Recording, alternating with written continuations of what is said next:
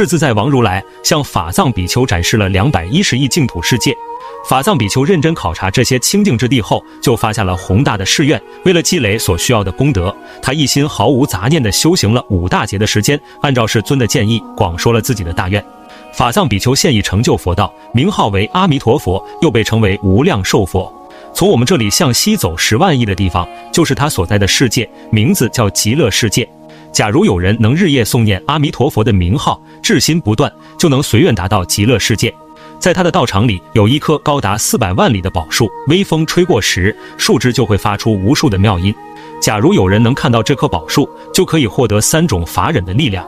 极乐世界有两位菩萨最为殊胜，一位是观世音菩萨，而另一位就是大势至菩萨。他们的光明能照遍三千大千世界。